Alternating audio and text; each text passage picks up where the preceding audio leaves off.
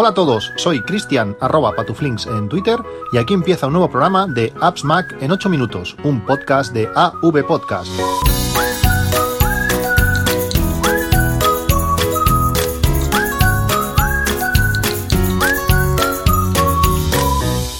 Hola a todos, 20 de enero de 2020, semana interesante en cuanto a meteorología se, refiere. Vamos a mojarnos bastante y el aire que hace, que hace también es, muy destacable, eh, sobre todo en, bueno, en la parte noreste de, la península. Como digo, va a ser una semana donde nos vamos a mojar y mucho. Eh, durante estos días, eh, estos días de, Navidad, estos días de, fiesta, he hecho algunas modificaciones en el tema de HomeKit en, en casa. Mm, bueno, más que modificaciones han sido algunas, algunas mejoras y, ampliaciones.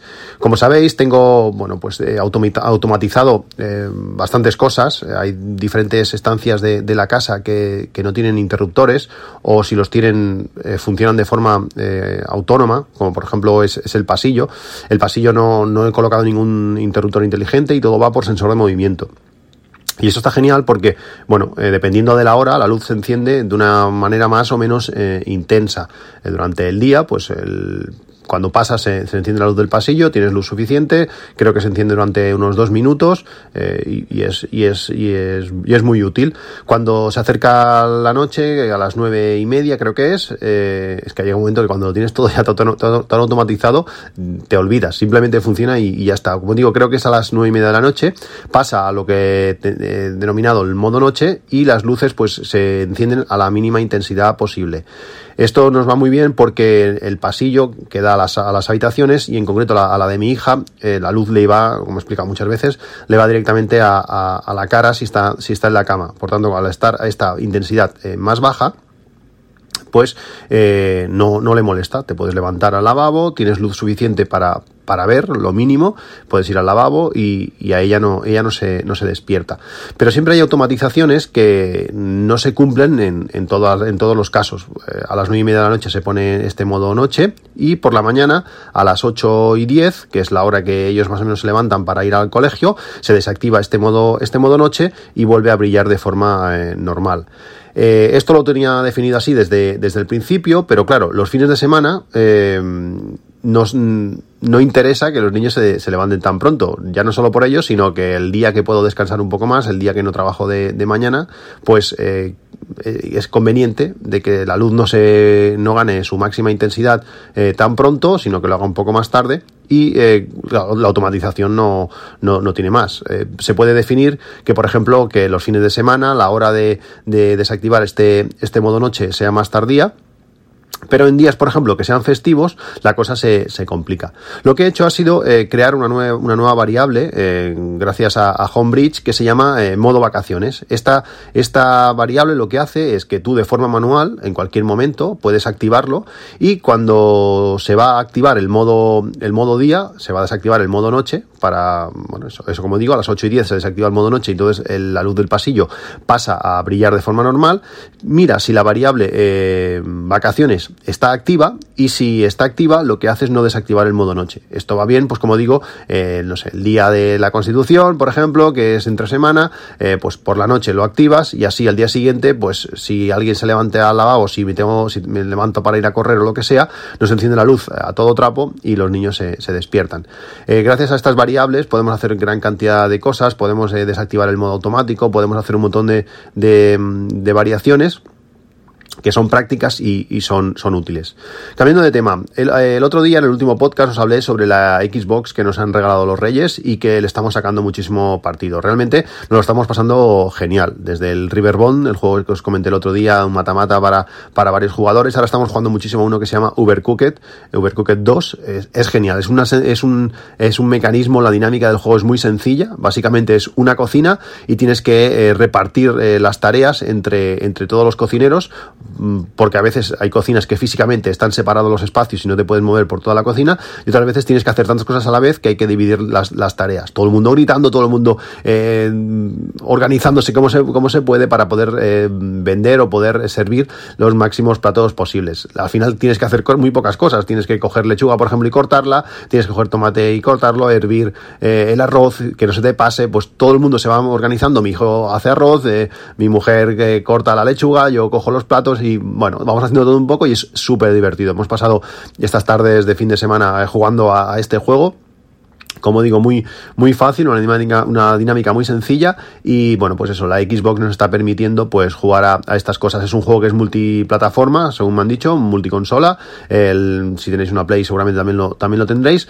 Eh, pero bueno, nosotros lo tenemos en, Xbox y, una de las preguntas que más he recibido este, este fin de semana es ¿por qué una Xbox, eh, una Xbox One eh, merece la pena o no? Bueno, no lo sé, pero yo creo que es una manera muy barata, por lo menos en el momento que la compramos nosotros, que la consola nos costó 170 euros con dos mandos, cuando ahora vale casi 300, es alucinante estas diferencias de, de precio, pues por esos 170 euros eh, tienes una consola eh, que está muy bien y además es un excelente reproductor 4K. Ya no solo por el reproductor 4K eh, Blu-ray que, que, incluye, que puedes ver pues películas eh, Blu-ray, sino además que tiene potencia suficiente pues para reproducir eh, películas de medio el medio que sea. Puedes por ejemplo instalar Kodi con todo lo que eso implica o puedes eh, instalar el plugin con para Google Drive y pues reproducir películas que tengas en, en cualquier nube.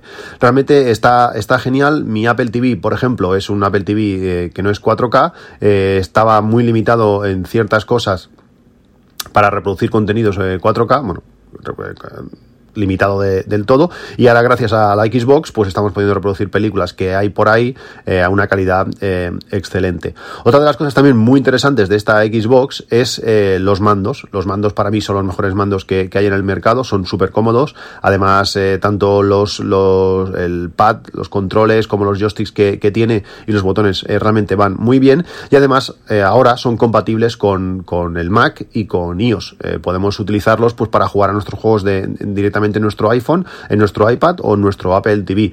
Si el mando que, os recomendaba, el Nimbus, eh, está genial, porque funciona también con, con Mac y con y con Apple TV, pero tiene un precio para mí desorbitado, creo que ahora estaba rondando los 100 euros, pues el mando este de Xbox, eh, compatible con iOS y con Mac, pues ahora tiene un precio eh, de, que ronda los 45. El que os pongo en las notas del podcast para que le echéis un ojo es el de color negro, que además te viene con un adaptador para, para USB, que lo que hace si tu Mac, si tu, bueno, Mac todos tienen creo, pero si tu ordenador no tiene, no tiene Bluetooth, pues pinchando eso, además vas a poder pues también en, cualquier PC utilizar el mando. Como digo, con este mando por 45 euros es compatible para jugar en casi, en casi cualquier dispositivo que, tengas. Realmente está genial, la estamos disfrutando, la estamos disfrutando mucho esta, esta consola. Eh, cuando llega un nuevo, un nuevo cacharro a, a casa, bueno, lo que hago es registrarlo en la base de datos que tengo en, Notion. En Notion tengo muchísima información de muchísimas cosas. Eh, los seguros, por ejemplo, también tengo que, tengo que renovar el seguro de, casa ahora. Pues tengo un apartado donde tengo información de lo que me costó hace dos años, hace, hace el año pasado, que, cuáles, cuáles son las condiciones. Tengo un PDF que en cualquier momento puedo sacar y ver eh, pues cuáles son las condiciones, por si tengo que negociar un, un o tengo que consultar un nuevo seguro, lo que sea. Pues una de las cosas que también tengo es eh, un registro registro de todas las cosas que tengo en casa, desde cosas informáticas a cosas físicas, una silla, por ejemplo, o, lo que sea.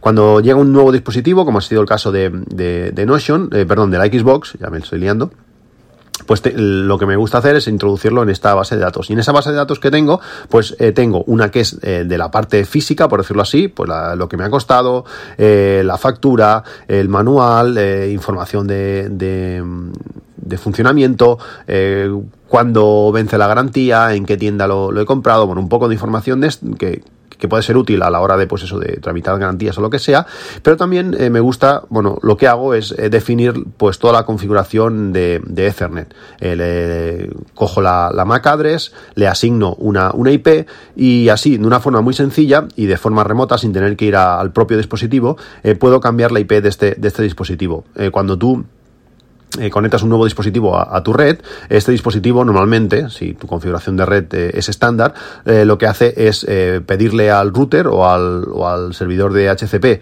le pide que le dé una IP, este le devuelve una IP mm, válida o la siguiente IP que, pueda, que pueda servir y, ese dispositivo pues obtiene una, una, IP de forma, de forma automática. Esto está bien, lo que pasa es que de esta manera las IPs pueden ir variando.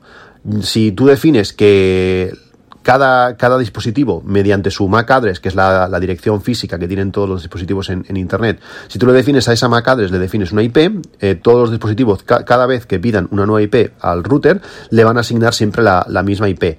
Yo en esta, en esta base de, datos que tengo en Notion, lo que hago es definir rangos, eh, pues del 1 al 10, bueno, 192, 168, 1, 5, eh, por ejemplo, del 1 al 10, pues son eh, routers, pues todo lo que tenga que ver con servicios de, red. Del 11 al 20, pues son tema de NAS, por ejemplo, pues eh, almacenamiento en la red y todo lo demás. Del 20 al 30, pues, por ejemplo, dispositivos móviles, pues mi iPhone, el de mi mujer, el, que utiliza mi hijo para, para, casa. Bueno, pues así puedo ver por rangos qué tipo de dispositivo es. Y cuando hay un, dispositivo que está fuera de rango, cuando hay unas, hay unas IPs que son por defecto, pues puedo saber si ese dispositivo eh, pertenece a mi red, si ese dispositivo es nuevo y tengo que eh, añadirlo a la base de datos. Pues es una manera de gestionar todo de forma sencilla, entre comillas, porque cuando tienes muchas cosas, pues la cosa se va complicando, pero lo tienes todo, como digo, todo ordenado. Y si, por ejemplo, cuando tú compras la Xbox y haces una configuración, una instalación, tienes que definir unos usuarios y unas cosas, pues todo esto eh, dentro de, su página de, Notion, pues lo voy apuntando todo y si en un futuro, porque es que cuando pasa el tiempo a los seis meses no te acuerdas de nada, pues puedes volver ahí y obtener información de, bueno, qué has hecho, eh, cómo has configurado el acceso remoto o cualquier cosa que haya, te haya costado un poco instalar y que, y que necesites, pues, bueno, un poquito de información rápida, pero sobre todo para ir al grano. También en cuanto, en cuanto a organización de, bases de datos, eh, os hablé hace muchos años de cómo estaba organizando mis cajas, eh, donde tenía guardadas pues un montón de cacharros que quería sacar del medio. Compré unas cajas, no me, no me acuerdo si fue en el Leroy Merlin o en el Bauhaus o donde fue eh, compré nueve cajas, que además eran el tamaño perfecto para todo un armario que tengo bastante grande, eh, tres, en tres filas, tres columnas, están ahí, imaginad el volumen que es eso, pues la cantidad de cosas que caben en esas cajas, pues para eh, guardar o para ordenar o para catalogar todo esto, utilizo una aplicación que se llama Tabforms. Esta aplicación es una, una, base de datos que está tanto para Mac como para iOS, que permite, pues eso, llevar el control de todas las, bueno, una base de datos como queramos. Y una de las características importantes que tiene es que permite utilizar eh, códigos de barra. Mm, tú permite leer un código de barra y automáticamente te lo mete en el campo y permite tanto añadir como hacer búsquedas por ese eh, código de barras. Me habéis preguntado muchísimas veces si sigo recomendando Tabforms y en parte sí, porque es una aplicación que, va bien, aunque si tuviese que empezar ahora de, cero, quizás no lo haría con, con Tabforms. Eh, tiene varias pegas. Primero que el precio es elevado. Si tienes que coger todas las versiones, la de iOS, la de, la de iPad y la de, y la de Mac, pues bueno, al final el coste es, elevado. Además, la sincronización no es lo mejor del mundo, sobre todo en cuanto, en cuanto a multiusuario. Si tienes que compartirlo con más de un usuario, no, no es lo mejor. Pero está muy bien diseñada, está muy bien eh, preparada para hacer, como digo, búsquedas eh, utilizando el código QR, ya que cuando tú vas a escribir a la derecha del campo de, búsqueda, el campo donde tienes que escribir, ya te aparece automáticamente lo del código de barras y puedes eh, utilizarlo en cualquier punto. Tú cuando lees, lo que te hace, el, transforma ese código de barras en, el texto que ha leído, y ya sea QR o de barras normal, y ya puedes hacer una búsqueda con, con ellos. Si tuviese que, hacerlo ahora, pues quizás lo haría con, con Airtable. Es una, es una aplicación eh, gratuita, por lo menos para, para un uso no, no, avanzado. En cuanto vas a pidiéndole más cosas, pues entonces sí que, sí que es de, de pago, pero que permite una, una gran eh, configuración, se permite, permite compartir muy bien con, con, varios usuarios y las posibilidades de esta aplicación es, es muy, es muy buena. Eh, Permite registrar cosas con, mediante código de, barras también, eh, como lo hace Tabforce, pero lo que no permite es hacer búsquedas mediante ese, ese código de barras. Eso es un poco rollo. Eh, si tú lees, por ejemplo, un producto, un código de barras de, un producto, eh, saber en qué caja va o saber dónde tiene que estar no es tan sencillo, ya que en el campo de búsqueda no permite introducir un, no permite utilizar la cámara para leer, sino que tienes que poner directamente texto. registrarlo sí, buscar no. Son las opciones. Eh, os dejo también en las notas del podcast eh, la hoja que hice hace, hace tiempo con mis códigos eh, QR para pegarlos en las cajas. cuando tú haces una caja nueva, le pegas este código QR, si lo, lo haces en pegatinas o si no lo enganchas directamente con celo, que es lo más, lo más sencillo, pues al final es un sencillo código de barra con un código que es C001 para la caja 1 y así hasta no, sé cuántas cajas puse, si 20 o 25 cajas. cuando tú esto lo lees ya te permite pues, registrar esa caja o te permite pues hacer búsquedas si la aplicación, como es el caso de Taforce, lo, lo permite. Bueno, pues esto es todo. Espero vuestras eh, vuestras preguntas, vuestras opiniones y vuestras sugerencias en Twitter, en arroba patuflinks. También recordad que tengo, tenemos el grupo de Telegram en AppsMac 8M, que os podéis, eh, podéis entrar y, y conversar con, con, todos los que, los que allí estamos.